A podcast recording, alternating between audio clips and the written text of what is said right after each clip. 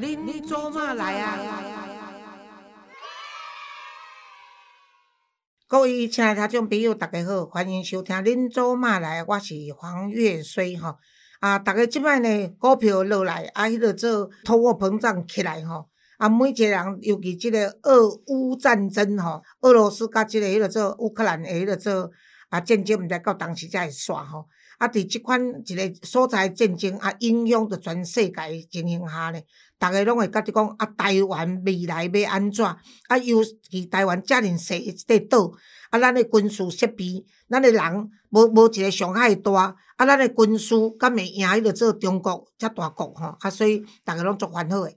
啊，有足侪人甲我反映讲，黄老师，阮想要请一个迄个做名人啊，引导我上来上你诶节目，毋知有可能无？我讲恁着爱看迄个人是真正，伊讲我那算小鲜肉哦。啊，我讲来看有引导无？伊讲引导，我讲你诶引导甲我引导看有共款无安尼？啊，伊就讲，即个人应该你会介意，所以呢，我今仔应大家的要求，因为即个人呢，我嘛真介意吼。啊，即个就是吼，咱诶军事专家。吴明杰，吴明杰你好。诶，黄老师大家好。诶，吴明杰哈，今仔日伫我即录音室来接受我的访问哈，来参加咱林州嘛来啊，我要甲听众朋友讲。尤其伊诶粉丝甲恁讲，伊比要做电视顶头较缘投，因为电视我捌上过电视，所以我知影电视拢会甲人放大，所以恁看起来袂像较大颗，无伊本人佫较缘投，佫较瘦吼。啊，啊，吴明杰是差不多无要接受人诶访问啦。那伊做记者过去诶经验，伊我咧算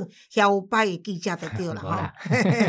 啊，所以呢，伊伫中山大学即个政研所诶硕士毕毕业。啊，所以呢，伊做即个军事诶专家呢，差不多为伊伫做记者开始访问，到伊研究，啊，到伊从事即卖做互人逐个所信任诶专家，安尼明显有二十档啊无啊？诶，超过二十档啊，超过二十档啊吼！啊，但是你咧做记者咧走军事即个，伫迄个时代应该足辛苦吧？诶，是啊，咱咱拢知影讲以前吼，对对，诶，无，我是甲李登辉啦，吼，啊啊，毋过迄马诶，军中诶体系还是。还是足封闭的吼，那台湾的国防拢是军人咧咧处理嘛吼，咱一般民间要了解吼，要参与是足困难的吼。啊，因为我本来研究所迄马都是写最冷门的题目，我都研究迄个中国的军事吼。啊，后来是刚好一个机会，是讲迄马报社咧咧欠记者，我去考啊，拄啊走国防部的军事的机会啦。啊，所以我后来就开始讲。透过采访吼，啊慢慢啊去了解吼，啊因为军中是足封闭的吼，一般其实以在军人的想法拢是百姓拢毋捌吼，所以伊嘛无爱互你知影，逐项都是机密吼。啊后来当然台湾民主化，国防是有慢慢的开放，慢慢开放之后，那透过采访过程哈，一点一滴的累积哈，慢慢去了解研究哈。那当然最重要的是说哈，这个。军事的物件吼，毋是讲查即嘛吼，网络资料足多吼，逐个看，逐个查，逐个拢会晓讲。嗯，有当有一寡迄个美感吼，还是门道吼，其实你爱去深入了解吼。啊，上重要是讲，即嘛是资讯爆炸时代吼，逐个看，逐项哦物件诶，迄个资讯拢足济，啊，到底哪一种是真，哪一种是假，很难判断吼。那这个部分当然要透过实物诶接触采访吼，啊，上重要爱思考，爱想看卖样。咱咧看一个新闻的时阵，大家用常理去判断，讲诶，伊的可能性是高啊低啊。当然，军事的物件，因为诶，一寡科技的技术成分吼较悬吼，所以一般的民众可能无法多判断。所以我即马伫电视咧扮演角色就是安尼啦吼，就是讲尽可能的用较简单的大家会听话的方式吼，啊，互大家了解。啊，上重要其实我一个目标就是强化咱大家的自信心吼，咱大家对咱大家台湾即个国家即个。土地的关心吼，啊个对国防的了解吼，啊卖看到哦中国的这军事一寡动作吼，啊都会吓着吼，啊都会惊哦，这是上重要的吼。啊当然是军事的物件是领域是足济吼，学袂了，我个即满嘛是佮继续吼，足认真咧学习啊吼。啊，即累积下来是讲最主要是讲咱台湾即几年，因为即两年台海情势升温吼，啊个加上。这俄罗斯跟乌克兰的战争，所以军事的物件大家较重视。啊，若无以早其实就冷门，就冷僻的，而这物件其实是无饭食就这样。对，做辛苦的。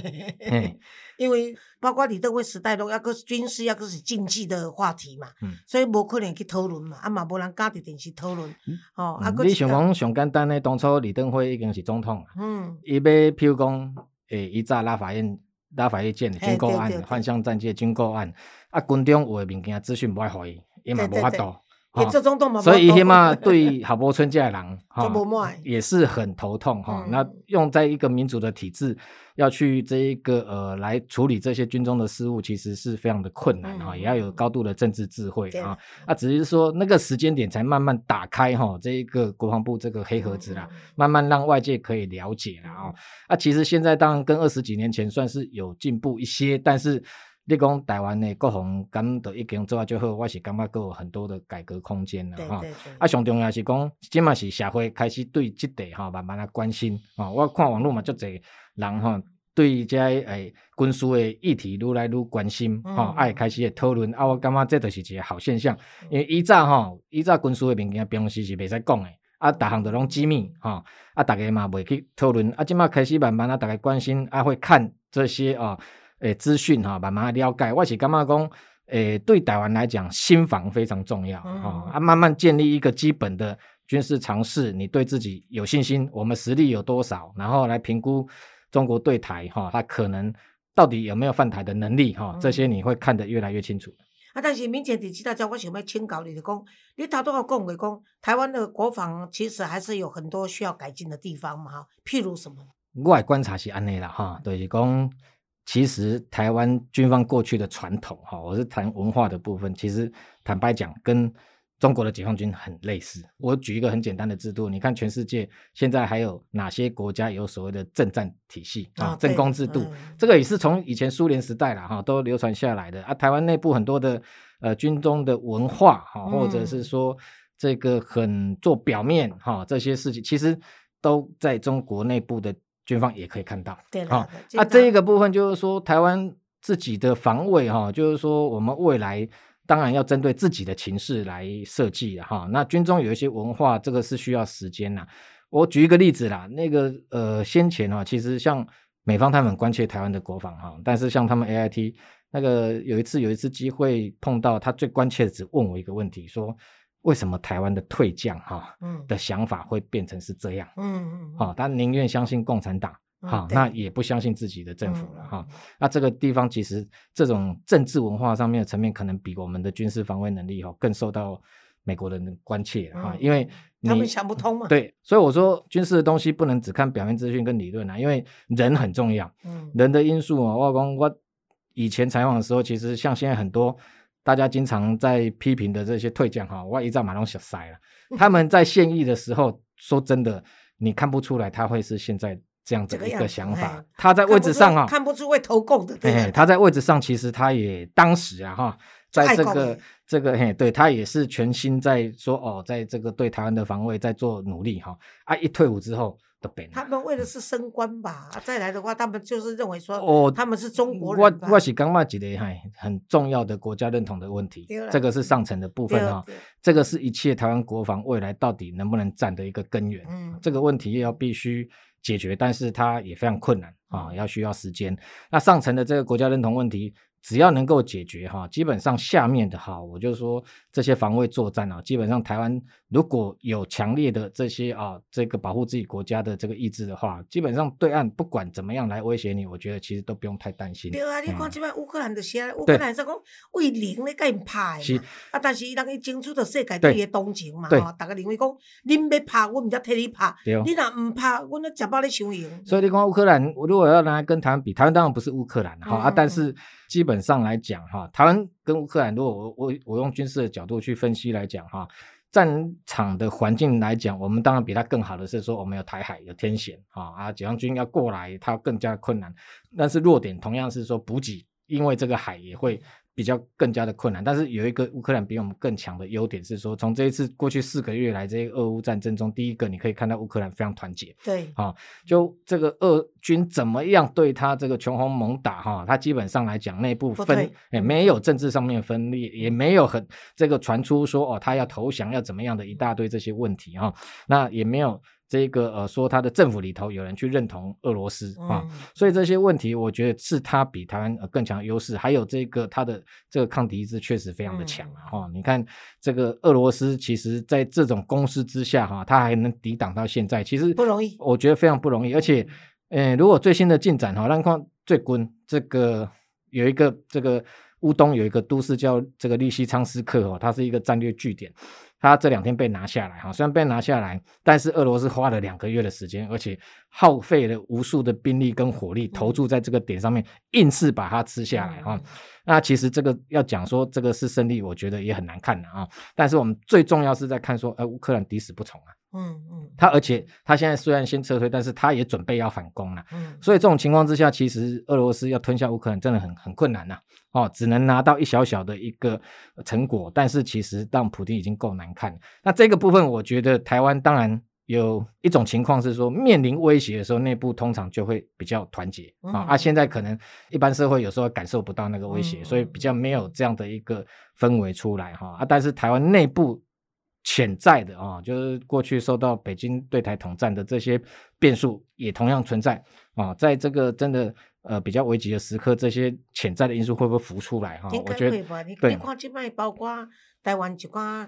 经庙吼，拢是受着这黑道影响。啊，黑黑道是去摕中国的钱，所以底下咧做分化该卧底的康。对啊，所以所以这个也是一个哈呃未来要考量的一个重要因素了哈。那不过反正回过头来，如果整个台海情势，我的看法是说，第一个啦，我们自己的。呃，心理的意志哈，你如果够坚强，基本上解放军以他现在的能力哈，现在能力，他在持续呃升高他的能力，这一点我也不会去否认哈。瓦马北达攻啊，跟阿公啊，他全部都是破铜烂铁哈，完全打不了台湾，他对台湾会造成伤害啊。那能不能吞下来，这是一回事。所以第一个就是你心理意志上面，你不能哈，因为打你拦截，你就惊，你就投降。但是这这这明姐，我想要请教你，是讲。台湾即摆的兵啊，到有才调通拍。你认为你对解放军的呃认知，跟我们现在这个国军的这样的一个品质，搁几点咱即摆大概对征兵制已经这么不满意，甚至都募兵制不会不会加，你的看法是怎样？那我哈，我我从以前我就认为台湾要走征兵制了，对，我从来没有赞成过募兵制哈。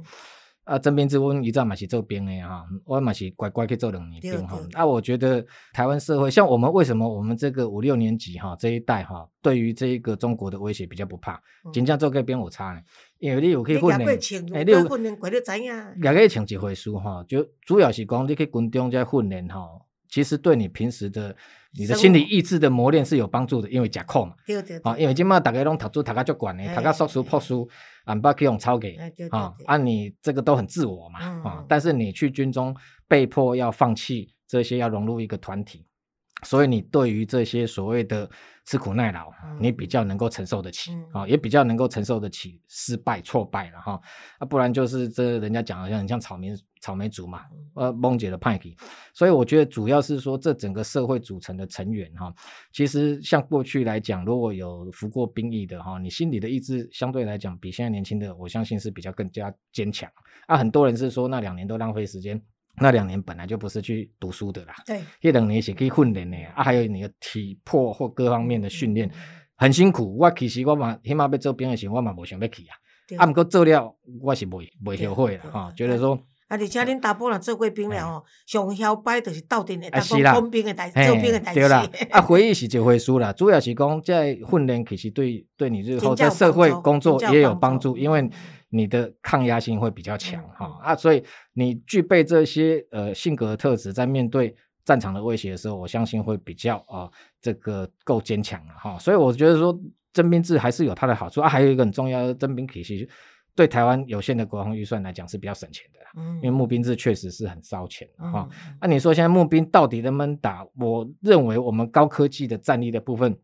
应该还是有呃一定程度的防卫能力哈，比如说我们这些飞飞弹部队然后防空也好，或者是说像这种雄三飞弹这些有操作这些高科技武器的，还有包含像我们的飞官也都很优秀啊，这些部分我觉得呃某个程度是可以好捍卫啊台湾一段时间了哈，但是你如果说要打一个整体战哦，整体战你就需要全民动员，全民动员就需要更多的。呃，人力兵力哈，那可能就是只需要一个呃国家的一个整体的国土防卫队啊，这些其实我觉得都是未来要思考的方向啊。啊，但是有足侪人会讲啊，台湾政府这样拢行行啊，但选举搞得发两声，啊，结果拢无真正咱对他都要讲整体国防吼啊，全民皆兵，这个意识甲意志拢无搞诶经营，这嘛是。那那要讲我的想法哈，我是感觉讲现在是最好恢复征兵制的时间了。你现在还不做，第一个我刚刚蔡总统已经第二任任期了哈，现在你也没有连任的问题哈。那再加上说，现在整个台海的情势这个氛围哈，会让年轻人比较关注国防。这个时候你再不做征兵制，是什么时候要做？接下来你又总统大选，讲到总统大选，大家政治考量又不敢再去谈这个兵役的问题哈。那兵役结构这个非常的重要，这个我觉得你要先奠定这个基础，你才有办法再去谈下一步了。那明姐以明姐以你的军事那个专家的那个权威，至少是大家我想。各政党都可以认可的情况下，你敢捌甲伫你的电视的节目内面发表即款的意见，还是讲你捌直接互民进党的政府即款的意见，还是讲互立法委员，还是甚至你爱去找立法院院长甲因？你讲的，你讲的这管道我都尝试过，啊，拢无好。不管，其实我从以前哦开始推募兵制开始，我就都不赞成啦。基本上来讲，我都希望说维持征兵制了哈，但是。其实不要讲现在蔡政府到以前马政府，其实他们那府内的高层我也都透过管道哈，去等于说希望他们慎重考量啊。那现在民进党政府国安部门其实几个朋友也都老早，其实我们也都建议过了哈。那当然他们有他们的政治或者选举考量哈，这我们只能尽自己的力量啊啊，这能说多少算多少啊。你看连国防部现在部长在立法被立法立委问到的时候，也都不敢给答案啊，因为这也不是他能决定的。啊，所以也嘛是爱看高层啊，最后拍板到底是怎么样的思考了哈？这个部分我觉得很重要了，这个都比武器系统还重要。我想我站在那个国策顾问，我大概也会跟他们建议吧，哎，就是这样子。啊，别听他们听的因为代志，我们就是在其职谋其政，爱得好啊。嗯。啊，无咱也无法度啊，啊，到肥火车嘛是无路用，敢毋是？啊，但是我嘛觉得讲征兵制的好处是讲吼，你若到必要时全国皆兵的时阵吼。你训练起来，迄个力量才会强，啊！而且大家拢会当并肩作战哦。这比你募兵来的话，毋是讲募兵不好，但你募兵第第二，你讲公务算得伤浪费啊嘛，吼，得伤济啊嘛。第二，就讲你募来的人，他是不是真的参照你捍卫自己的国家，遐尼用心吼？过来就是讲，咱家己人，真内面有一寡料杯啊，已经都军中着一寡料杯啊，啊，搁再加上募兵来的时，你得良莠不齐啊，啊是讲发生啥物代志时，你要抓都袂赴啊吼。所以，若做讲征兵的话，就是一在一个体系下啊，逐个做伙落去做，就敢若做。会兵的人，要去做，甲在做的过程中拢怨叹嘛。但做了，恁拢觉得你们人生的体验是值得回忆的嘛？哎，我我是感觉讲，其实也不是说单纯征兵就好，应该是征募并行制。对了，啊，以前咱本来都是征募并行制，等于讲高科技的兵种，譬如讲在操作这些雷达、飞弹哈这些。重要这个武器装备的这些需要对比较需要专业的累积需要四年哈，这些你用募兵来的，其实以前也是这样子啊。譬如说操作这个潜舰下面需要很多士官，这些都需要时间久一点哈。那征兵的部分主要是说这一个你的步兵、炮兵这些哈，就是本土防卫的这些国土防卫这些，其实你需要大量的兵员哈。还有一个很重要就是说，我们如果呃能够全民皆兵，一个很重要。如何防止战争？好，我们在思考这个问题，不是说从开打之后开始去算，我怎么样来防，怎么跟他攻哦。主要我们认为最重要是不要让战争发生。其实我跟个军事跟经贸，我觉得很重要目标就是我们其实研究军事不是说要跟人家打仗，最重要是说不要让战争发生。这个战争太可怕了。对啊，所以但是这里面哈，我们看很多在研究国际关系的啦，很多学者啦，讲到这个，就是说啊，那不要有走向战争，那用和平谈判。问题是说，你对北京谈也是白谈啊，谈的也是被他 啊被他搞而已嘛。所以，我我我外意属于讲，咱大概爱五先五节坚强的实力哈。他在评估能不能吞下你的时候，跟这些都有关系。你只要你如果今天台湾变成是全民皆兵，他要付出更大的代价的时候，他会他对他要想更多哈。所以这个都非常重要，这是无形的贺主啊。我们是讲，刚他不会飞弹呐，哦，增加战斗机这些，这个兵役制度还有全民的这一个防卫的这个氛围，其实对这个北京哈，他要不要对台动武，这个是最重要的一个贺主了。基本上有足侪咱的听众朋友，可能定定看到恁这专家伫电视顶头咧讲，啊是讲啊有一寡呃杂志啦，咧讲。常常会提到一个现在的战争是一个认知战争啊，而且认知作战呢，我想有做者听众朋友，尤其那年纪跟我共款较老的，因可能毋知影什么叫认知，啊，嘛有可能阮的听众嘛做少年的啊，所以你明天你当针对认知作战是一个怎么回事，跟大家做一个比较深入一点的。哎呀，认知作战可以是开学术化的名词啦，其实最比较单看简单来讲，就是心心理战啦。心理战就是我透过只是配合资讯、配合网络，哈，我这个曝光一些，譬如说不是真的消息，去改变你的想法哦。我们以这个台海作战来讲，譬如说，今天很简单，解放军每天宣传，哈，他这个航母哈多了不起，这个战力多强啊，然后这一个呃逆中战机哈，这个你对你台湾没办法防卫哈啊，各这个几千枚的导弹哈对着你台湾，那一打你台湾稳输。啊，你温书诶，让你从这些资讯里面去转化，说你自己认为说我们其实不行不行，哈，放弃哈，那他要什么条件我们就接受吧，啊我们就接受 吧，然后透过民意去向政府施压，要求政府去接受北京的条件，这样就是一个认知作战的一个模式。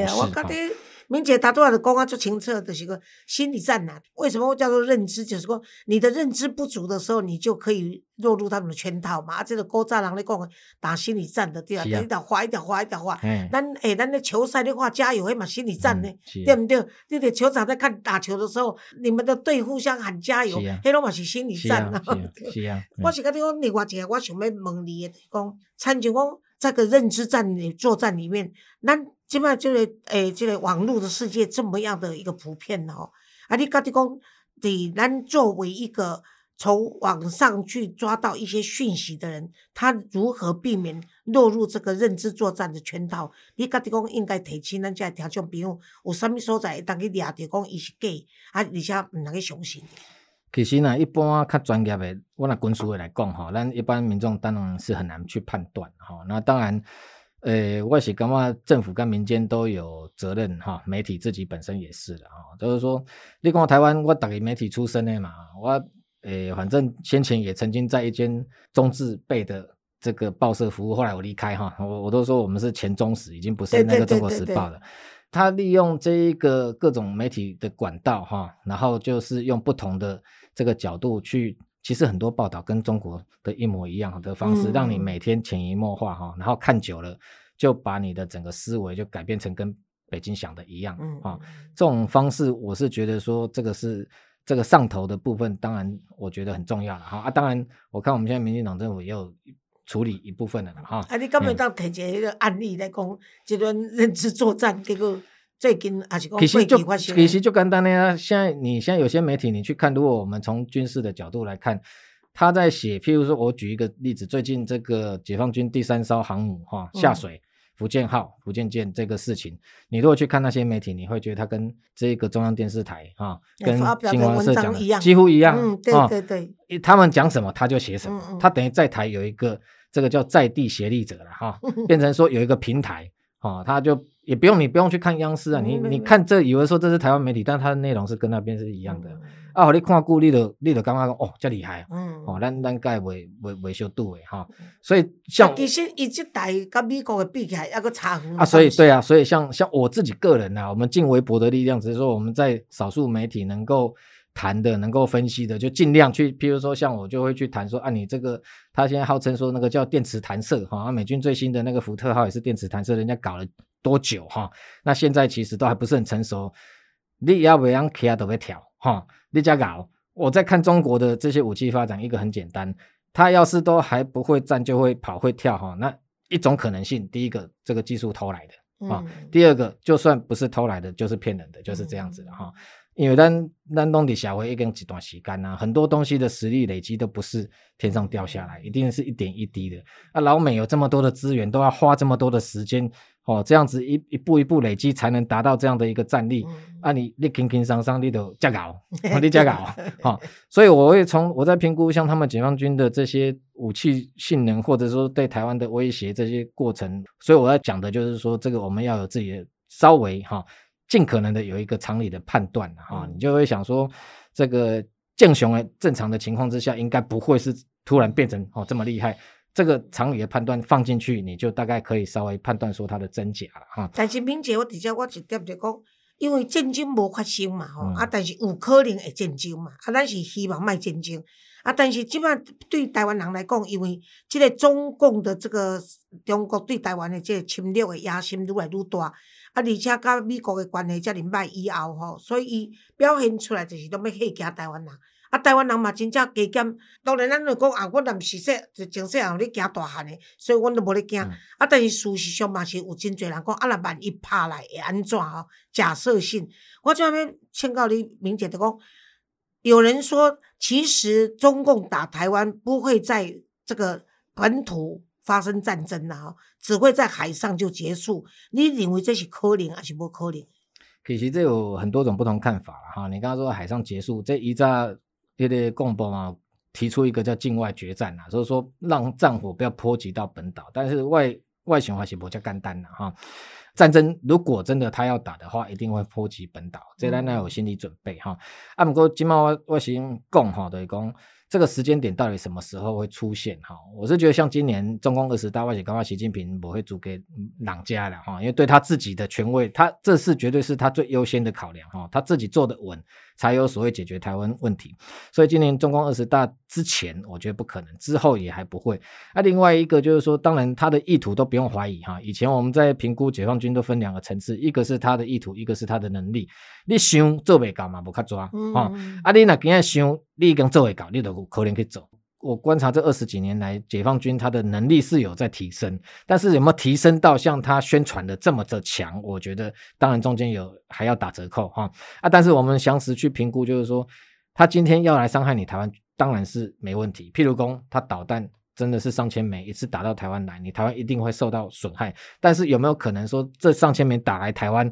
你台湾就瓦解了？这个一个很重要，就是我们的这一个我刚刚讲的抗敌意志，还有我们的这一个指挥中枢啦，政府有没有因为这样子瓦解或瘫痪，或者整个社会乱掉？其实最简单，你看这个俄乌战争哈，俄罗斯到现在打到乌克兰的飞弹两千多枚，哇，已经打两千多枚，有那么多枚啊？已经打到两千八百枚哈。那他现在其实很多弹药哈，国家要要被斗他他库库存都快用完了哈，所以很旧的飞弹都拿来打。那顶礼拜我们这这购物中心哈被打到，那个 用用一型叫 KH 两两的这个飞弹，那飞弹是本来是在它是要设计来打美国的航母哈，现在已经飞弹都快用光了，就是拿这个旧的也来打，它只要能炸能打就拿来打。那打到那购物中心，当然造成嗯大概十几个人伤亡了哈。但是我要讲的是说，你打了两千多枚，乌克兰没有因为这样投降，你也没有因为这样就攻占基辅。哦，我想你这句话哦。你这个例子会给台湾人外听听众朋友，大家会有信心。对的啊，所以哈，解放军现在哈，基本上来讲，各式的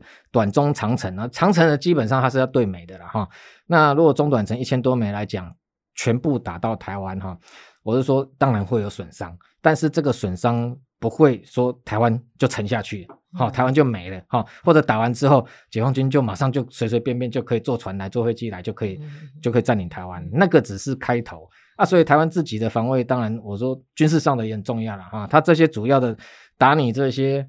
军中的指挥所也好啊，或者是这一个呃整个电啊、水啦这些供应的这些基础设施，是他首要目标。那瘫痪你的网络啦、你通讯节点这些，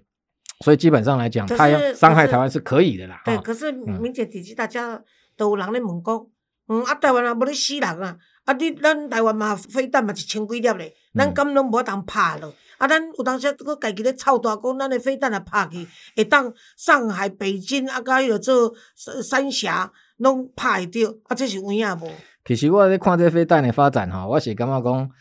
呃，让我们稍微有一点信心了哈，但是也不要过度高估自己了哈。就是说，这个是反制能力，反制能力它的目的哈，因为今天台湾很重要，我们没有发展核武的哈，发发展核武是一个战略选择。台湾当然，你如果从最好的，我如果单纯从军事角度来讲，当然发展核武很好，但是你要有政治的。顾虑哈，政治上，你如果跟北韩走向一样发展核武，你就被孤立，你就没有国际的盟友来。而且他马上找借口了。对啊，你就变成说这一个可能也会被西方盟盟友抛弃了哈，所以反而不是好的选择了。那你在没有核弹头的情况之下，你说我们的这个熊二一的巡弋飞弹打到上海，然后最近一直哦炒得很热的哦这个什么雄升飞弹啊，怕冷前功率怕到北京，它的意义何在哈？就是说今天如果你没有一个大规模的。这个毁灭的能力就期待核弹头，基本上它的核阻其实是很有限的了哈。但是它有它的战术价值，它的战术价值就是说我可以阻碍你或者减缓你的这个步调。啊，一个很重要，中国这种哈，它的最大的弱点其实不是它军事，它最大弱点是它政治跟经济哈。它内部政治其实习近平最怕是中国乱。嗯，今天如果说真的台湾也有飞弹打到这个中国内部，他担心的是乱。乱接下来就是他的统治权的问题，所以他的战略的目的不在于军事上面的伤害，哦，在于说造成他政治跟社会的混乱，那让他对于这个犯台这个有所顾忌，好，那来打乱他，比如说他后续，那所有他攻台一定有他的作战计划，哈，那第一天做什么，第二天接下来那有各种计划，那让他这些计划突然变得很凌乱，这个就跟俄罗斯哦，本来以为哦三天可以拿下基辅，结果没想到。打了一个月，怎么样都打不进去，哈，就整个步调都乱。假设中国打台湾打一个月不下来的话，他们中国真的会乱，会乱啊！所以这一个政治上，当然啦，这一次当然有一个部分是说，我们也必须要评估，是说习近平也在看普京嘛，哎，普京打了四个月没下台。嗯，所以会不会让他更有信心说，哎，那我如果要拿台湾，我也可以打这么久啊？这个部分我们都不能轻忽，我们也要放入这一个评估的选项里面。那但是就是说，当然一个啦，台湾的台海。我回到军事的这一个层面来讲，哈，刚刚是前面我讲的是国家认同跟心理的意志，这个是最基本的哈。你如果这个都没有，后后头都不用谈了，都不用打。这个存在的话，后来接下来就是说，刚刚你在讲说海上开始打，基本上当然他要过来哈，但我觉得他现在来讲，对习近平最好的当然还是和平统战了。嗯，他透过你台湾影响你台湾选举，直接选出一个可以随便听他使唤的领导人哈，基本上。台湾问题是解决了，但是这个部分我们现在台湾，因为我们自己有新房，所以这种可能性我觉得相对减低。那回过头来说，他如果真的要对台来动武的情况，军事行动上面，他譬如说兵力要过来哈，当然最简单的一定要渡海。渡海两个，一个从空中来，一个从海上来，哈，所以海上跟空中来，其实当他在对岸在集结的时候，其实现在卫星科技都这么进步，随时就可以发现。那台湾当然会说准备，那我们当然某个程度也必须列入考量。虽然不用去期望说美国来帮你，但是基本上啊，台湾对美国来讲，我相信战略价值还是很高了，哈。所以他不然的话，他也不会现在在你附近啊，不断的做那么多动作，在警告。这个中国对台，包括日本在内，对啊，日本台湾没了，日本也跟着没了哈，所以他们这都有相关的危机感哈。那当然，如果今天对岸已经集结哈，那台湾一个很重要。我们现在为什么买了很多什么鱼叉反舰飞弹哈？这个就是说，你在他从对岸海上出发的时候，你在这一个台海哈最短一百五十公里这过程中，你就透过这些飞弹哈，就像这一次乌克兰用他们的海王星飞弹把他们在黑海莫斯科号集成一样。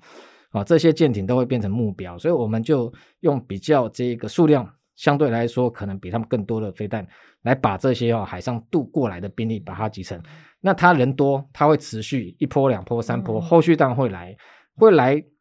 你先阻碍他这一段时间之后过来空中的时候，同时当然还有包含他直升机，好一个小时可以跨空中，还有这个运二十高空可以伞降